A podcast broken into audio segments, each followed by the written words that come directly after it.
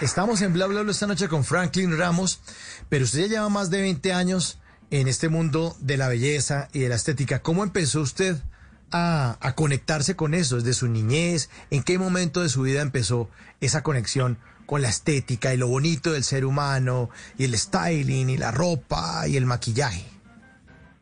Mira que cada vez reivindico y reafirmo más que todo eso viene desde mi infancia porque nací en un pueblo que adoro y del cual me siento muy orgulloso y cada vez que recuerdo de dónde vine, que se llama, un pueblo que se llama Mompox, Bolívar, eh, recuerdo todo, toda la belleza que yo veía. Yo empecé a valorar y a respetar a la mujer.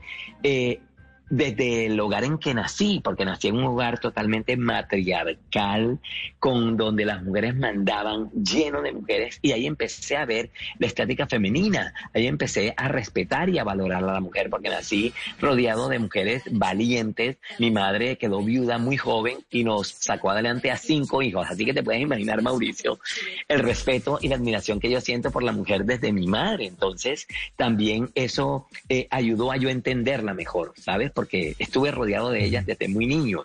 También sabes que en Mompox hay mucho, mucho arte, solamente la arquitectura del pueblo, que es una arquitectura barroca, que habla de más de 500 años, habla también de, de la filigrana y de todos estos artes manuales de la alfebrería, del hierro forjado. Entonces, como que todo esto desde la infancia me dio como esa sensibilidad, ¿sabes? Hacia la estética, desde todos los puntos de vista, ver, ver, ver estas historias macondianas, porque yo leo un libro de Gabriel García Márquez y créeme que es como si estuviera leyendo mi infancia realmente, porque viajaba desde Mompox hasta Barranquilla por el río Magdalena en un, en un ferry gigante, entonces eh, al levantarme a las seis de la mañana y ver el puente Pumarejo para mí era como ver el puente de San Francisco, casi, entonces todas esas historias y todas esas vivencias que he tenido eh, desde mi infancia creo que es lo que han forjado eh, lo que la pasión que tengo por la estética, la pasión y el respeto que tengo por la mujer hoy en día y siempre es como mi recarga, ¿sabes? Siempre que quiero como recargarme de energía, pienso en todo eso que viví en mi infancia en Monpox, que realmente es lo que me hace ser lo que yo hoy soy en día, la verdad. Y ahora que está sonando hoy Vogue de Madonna de fondo, ¿Cómo hacía usted en Mopox para conectarse con la moda? Eh, ¿Cómo llegaba allá el vestido, las tendencias, las telas, los colores?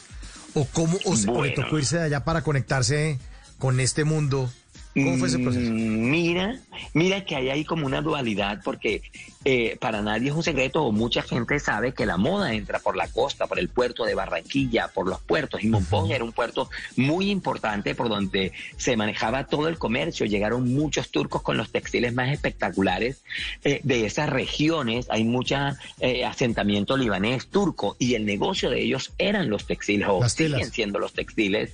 Exacto, siguen siendo los textiles, y la mujer costeña es muy vanidosa.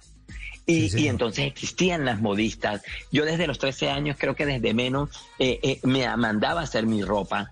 Y entonces todas estas, todas estas cosas hacían que, que, yo entendiera un poco más la moda y estuviera mucho más empapado porque tenía cercanía eh, con, con, este tipo de industrias. Y lo que te digo, la mujer costeña y la mujer momposina es muy vanidosa. Yo nací en ese pueblo que tiene una idiosincrasia donde la mujer vivía impecable de pies a cabeza. Mi abuela no salía a la sala y nadie la podía hacer saludar antes de sentarse a su mecedora cuando ella no hacía antes todos los rituales de belleza. Tenía un baúl que para mí era como un, baúl mágico porque ahí tenía sus aceites que traían de España, tenía todas esas cosas que hacían parte de su ritual de belleza. Entonces, la verdad, yo vivía conectado con eso porque era lo que yo veía y yo, yo veía en las mujeres de mi casa, empezando desde mi abuela. Y lo que te digo, llegaba todo el comercio a Monpox, era un puerto de, comercio muy fuerte con el tema de la moda, como te digo, con los textiles, eh, con la gente que comercializaba calzado que venía de Bucaramanga. Bueno, eran muchas cosas las que se centraban en Momposa, entonces yo lo respiraba.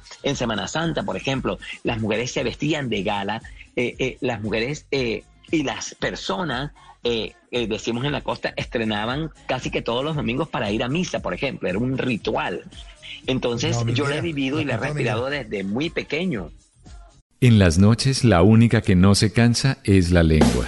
Por eso, de lunes a jueves a las 10 de la noche empieza Bla Bla Blue con invitados de lujo. Le saluda la chilindrina. Soy Bonnie Cepeda. Les habla Michelle Brown. Yo soy Liz Pereira. Checo Acosta, el príncipe del carnaval. Soy Claudia Bamón. Los saludo Alfredo de la Fe. Yo soy María. Con buena música, con historias que merecen ser contadas, con expertos en esos temas que desde nuestra casa tanto nos inquietan y con las llamadas de los oyentes que quieran hacer parte de este espacio de conversaciones para gente despierta. Bla bla blue. De 10 de la noche a 1 de la mañana. Bla bla blue. Porque ahora te escuchamos en la radio.